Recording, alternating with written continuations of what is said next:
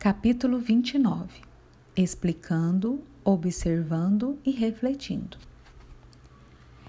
Estudando as inovidáveis lições contidas em O Livro dos Espíritos, encontraremos observações preciosas a respeito do processo de interferência com que os nossos irmãos desencarnados praticam em nossas existências terrenas. Nas perguntas 470 e 472, poderemos encontrar rico manancial de informações, tão rico que, dentro do teor dos fatos que têm marcado a trajetória de nossas personagens, vale trazê-las ao seu conhecimento. Pergunta 470. Os espíritos que procuram nos induzir ao mal e que, assim, colocam em prova nossa firmeza no bem, receberam a missão de assim fazer? E se, se é uma missão que cumprem, onde está a responsabilidade? Resposta: Nunca o espírito recebe a missão de fazer o mal. Quando ele o faz, é por sua própria vontade e, por conseguinte, lhe suporta as consequências. Deus pode deixá-lo fazer para vos experimentar, mas não lhe ordena, e está em vós repeli-lo. Pergunta 472. Os espíritos que querem nos excitar ao mal o fazem aproveitando das circunstâncias em que nos encontramos ou podem criar estas circunstâncias? Resposta: Os espíritos aproveitam a circunstância mas frequentemente a provocam, compelindo-vos inconscientemente ao objeto da vossa cobiça.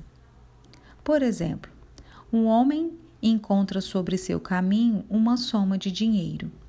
Não creais que foram os espíritos que levaram dinheiro para esse lugar, mas os espíritos podem dar ao homem o pensamento de se dirigir a esse ponto, e então lhe sugerem em pensamento de se apoderar daquele dinheiro, enquanto outros espíritos lhe sugerem o de entregar o dinheiro a quem pertence. Ocorre o mesmo em todas as outras tentações. Dessas duas perguntas e suas respectivas respostas, podemos entender o quanto nossa conduta como espíritos encarnados é livre. Como se pode ver até aqui, Todas as atitudes de nossos personagens foram um exercício do seu livre-arbítrio, na manifestação de suas vontades, caprichos, desejos e prazeres. Talvez lhe ocorra, leitor, tratar-se a presente história de uma temática imprópria para um livro que busque elevar as vibrações espirituais dos, dos que a ele tenham acesso. Observar a sexualidade adulterada nos jogos de sedução e conquistas, nas formas mentirosas de expressão da afetividade, envolvidas pelo cipoal dos interesses escusos, no desejo de tomar e obter vantagens, de gozar e de se permitir todo tipo de excesso, pode fazer enrubescer qualquer leitor mais pudico e que pretenda ver na obra literária tão somente o refúgio da fantasia ou a idealização do mundo.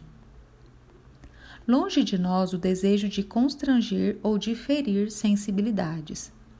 No entanto, importa afirmar que é preciso pensar sobre certos assuntos para melhor entender seus mecanismos e auxiliar no combate às dolorosas consequências que surgem quando se faz vista grossa sobre eles.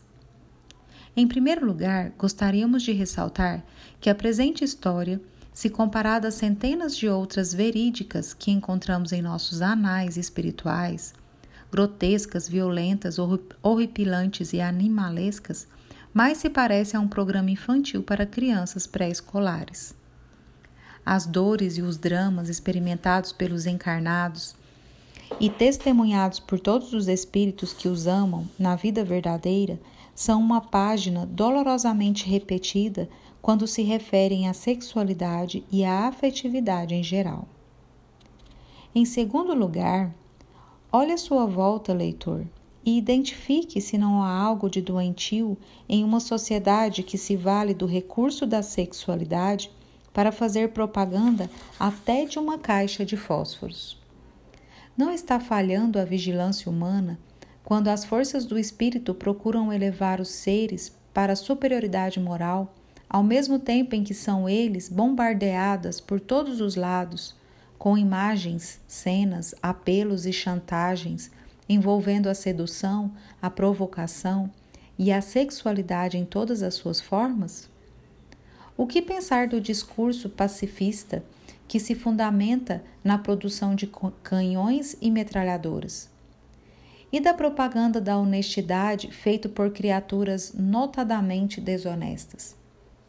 As consequências desse anacronismo, dessa contradição, correspondem diretamente a uma sociedade confusa e sem a direção moral que não sabe o que defender e que não tem opinião própria suficientemente forte para decidir o que deseja para seus dias futuros.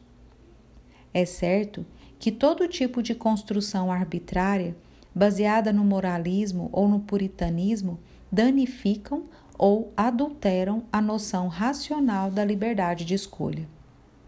No entanto, quando as pessoas se permitem relativizar todos os conceitos e valores, estaremos caminhando para uma sociedade amorfa, onde tudo é válido desde que corresponda à vantagem material almejada.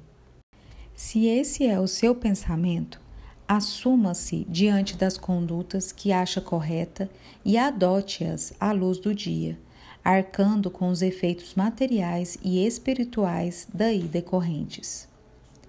Se o seu pensamento, leitor, é contrário ao que estamos observando no cenário do mundo, assuma-se e exemplifique em você mesmo a sua opção, sem desrespeitar os que aconselharam outros caminhos, mas, da mesma maneira, sem se permitir ajustar a maioria dissoluta apenas por ser algo mais confortável de se fazer. O presente relato, longe de ressaltar o aspecto da lama moral em que boa parte das pessoas se permite, fingindo estar entre os veludos e sedas, tem a função de demonstrar como é que o esforço do bem é incansável para ajudar o encarnado a evitar o abismo, a fugir da queda e a diminuir os riscos que uma vida irresponsável representa a quem vive diante das repercussões inflexíveis da lei de causa e efeito. É uma forma de acordar seu coração para te comunicar um fato inegável. Todos nós sabemos o que você está fazendo. Até quando você é que será o único enganado. Entretanto, mais do que sabermos de todas as fraquezas humanas, porta aberta para a ação das entidades semelhantes, Gostaríamos que não se esquecessem de que não nos apresentamos como juízes a estabelecerem sentenças condenatórias e punições arbitrárias. Para nós, já será suficiente as dores da consciência pesada no íntimo de cada um. Estaremos ao lado de vocês como irmãos que, ao, que os visitam nos prostíbulos do mundo para salvá-los da prostituição seja ela de baixo nível, seja ela das altas rodas sociais. Estaremos ao lado de cada um como suas testemunhas vivas e como enviados de Deus para ingressarmos nos antros em que os homens se metem, com a desculpa de ir buscar o prazer, mas onde se deixam arrastar pelas insanidades das orgias, tentando salvar cada irmão do resvaladouro doloroso do erro, ainda que para isso tenhamos que suportar os mais deturpados ambientes. Estaremos, como companheiros fiéis, a chorar pela queda moral dos seres que amamos, orando ao Pai como fizera o próprio Cristo, solicitando a sua piedade para cada tutelado, alegando a ignorância ou a demência do espírito, como se repetíssemos a triste e conhecida frase: Perdoa, Pai, eles não sabem o que fazem. Nós os amamos acima de todas as coisas. Que isso possa servir de alimento para que vocês também se amem a si mesmos, respeitando-se nas atitudes que escolhem para seus dias, não mais com a ideia de que sejam os espíritos malignos, os diabos, as entidades trevosas ocupados pelas suas desditas. Se um desejo de explorar o próximo, de envolvê-los em teias sedutoras para fraudar seus sentimentos, tomar conta do seu íntimo, não se desculpe mais com as antigas des desculpas de que todo mundo faz isso, de que a vida é assim mesmo, de que é melhor aproveitar enquanto é tempo, ou se você não fizer, outro vai fazer. Que cada um aprenda com o próprio sofrimento, ou que ninguém vai ficar sabendo. Saiba que se você persistir nesse caminho, encontrará o destino que todo mundo encontra, a dor. Verá que a vida é o que você terá feito dela, angústias e lágrimas. Que o tempo não deixará de lhe apresentar a conta a ser paga. E o destino que o outro encontrou, a vergonha de ter feito o que fez. O sofrimento como seu próprio professor uma nuvem de testemunhas espirituais que lhe acompanham os passos, atenta, além de não conseguir fraudar ou enganar a própria consciência, que bem sabe o que você resolveu fazer. Todas as teias da presente narrativa poderiam ser alteradas pelos próprios encarnados se tivessem escolhido melhor os seus caminhos, como nos ensina a doutrina dos Espíritos buscando semear em nossos corações uma noção elevada de vida, responsável e límpida, a revestir a afetividade com a ternura da verdade, a euforia da alegria, a doçura do calor e o selo da felicidade. O cristianismo espírita tem tentado acordar os corações de boa fé. Os homens são livres para trilhar todos os caminhos que quiserem. No entanto, nem todos produzirão a tão esperada satisfação afetiva duradoura. Sabendo então do futuro encontro de Marcelo com Silvia em um ambiente destinado a tais posturas clandestinas, Marisa arquitetou seus passos no sentido de envolver Glauco naquele momento especial, com a finalidade, como já dissemos, de colocá-lo na situação perigosa, conforme lhe tinha sido orientado por Dona Mer. Ao mesmo tempo, os mesmos espíritos empenhados na construção da trama vingadora se acercavam de Luís, o irmão de Gláucia e futuro cunhado de Glauco, que, vivendo uma vida dupla entre conflitos e emoções desajustadas, insatisfeito com ambas as maneiras de ser, aceitou canalizar para o noivo de sua irmã a responsabilidade por sua infelicidade, uma vez que, desde o fatídico e casual encontro que tiveram e que revelara sua condição sexual ambígua, a vida de Luiz se convertera em uma montanha de suplícios e angústias. Passou a fugir dos encontros familiares, onde deveria enfrentar o olhar do cunhado, agindo na defensiva e amedrontado pelo fantasma da descoberta de sua dúplice condição sexual. Lembremos-nos da influência do espírito Jefferson, que comandava junto a Luiz a ação das entidades obsessoras, a estimular suas sensações e mantê-lo na corda bamba da dúvida e da insegurança quanto à sua própria definição sexual. Isso martirizava sua consciência, e nesse ambiente conturbado Jefferson conseguira semear o medo, colocando Glauco como responsável por todas as angústias de Luiz. Incapaz de examinar as coisas pelo prisma da verdade e assumir para si mesmo a responsabilidade pelas suas escolhas, transportara a culpa por suas dores morais para o noivo de sua irmã, que, a partir de então, assumiu em seus pensamentos a condição de destruidor da sua felicidade. Aproveitando-se de tal estado da alma, o trio composto pelo chefe, Juvenal e Gabriel, o aleijado, passou também a exercer sua influência sobre Luís, sugerindo-lhe a necessidade de colocar um ponto final naquela angústia. Sugeriram-lhe intuitivamente que fosse procurar o futuro cunhado para um ajuste definitivo.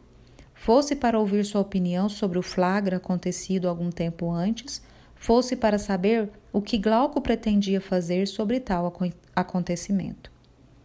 Assim, durante os dias que se seguiram, as entidades exerceram todo tipo de pressão psíquica sobre um Luiz invigilante e fragilizado, aconselhando-o sobre a necessidade de um encontro pessoal. No início, Luiz lutava contra essa ideia, vergastado pela vergonha de encontrar o rapaz e ter que ficar exposto a indagações constrangedoras. No entanto, entendendo a sua personalidade frágil, necessitada de consolo e um pouco de sossego, o chefe, astuto e inteligente, incutira em seus mais profundos pensamentos a possibilidade de Glauco não ter se incomodado com o que vira, de não estar guardando aquele fato como um triunfo ou uma arma de ataque. Vá até Glauco, seu bobão. Ele vai até aliviar o seu lado da culpa, principalmente porque você é o irmãozinho querido da noiva que ele tanto ama. Induzia-lhe mentalmente o chefe. Isso mesmo, repetia Juvenal. Vá lá e veja que ele não vai tratá-lo como um criminoso. Afinal, foi só um beijinho inocente. Essas palavras caíam no íntimo de Luiz com a, como a possibilidade do entendimento que ele tanto procurava, como uma forma de ajuda para sair daquela confusão afetiva em que ele se encontrava. No entanto, Luiz tinha uma personalidade altiva e orgulhosa, o que o fazia imaginar Glauco como uma ameaça perigosa. Isso espelhava a forma de ser do próprio Luiz. Ele estava sempre pronto para valer-se das notícias negativas que lhe caíam nos ouvidos e usá-las como instrumento de barganha ou disposição ao ridículo de qualquer pessoa que lhe atravessasse o caminho. Extremamente crítico para com a conduta alheia, agora, no entanto, se via vulnerável em suas próprias atitudes, imaginando que Glauco poderia fazer com ele as mesmas coisas que eles sempre fizeram com outras pessoas. Por isso, a dor de se ver nas mãos do futuro cunhado. Pressionado pelas sugestões espirituais insistentes e longe de se valer de qualquer recurso positivo da oração, Luiz acabou acalentando a ideia de ir encontrar o noivo de sua irmã, ao menos para colocar a limpo aquela situação. Dentro dos planos das entidades inferiores, deveria estar no escritório de Glauco no mesmo dia em que Marisa lá comparecesse para a segunda entrevista. Assim, na semana seguinte, tudo iria acontecer. Marcelo e Silvia estariam se encontrando em um dos inúmeros motéis da cidade, acreditando-se ignorados. Sua esposa Marisa estaria usando seus trejeitos sedutores para atacar segundo suas estratégias. E Luiz, sabendo que Glauco costumava permanecer no escritório até o final da tarde, iria procurar o futuro cunhado no final do expediente, a fim de que pudesse conversar sem serem interrompidos pela chegada de clientes inoportunos. Com um plano bem urdido em seus pensamentos, Marisa tomou o telefone e realizou uma chamada pessoal para Dona Mércia, a fim de garantir o investimento que havia feito e que, segundo as suas conversações, estaria igualmente na dependência de sua conduta com vistas a facilitar a cons consecução vitoriosa dos seus objetivos. Alô? Quero falar com a dona Mércia? Ela está ocupada, respondeu a mesma voz metálica do outro lado. Diga que é sua cliente Karina e que serei rápida. Em alguns instantes, Dona Mércia veio ao telefone. Alô, quem fala? Perguntou com voz cansada. Sou eu, Dona Mércia, a Karina, a moça que a procurou esta semana com problemas afetivos. Ah, mas eu sou procurada por muitas moças com esse tipo de problema.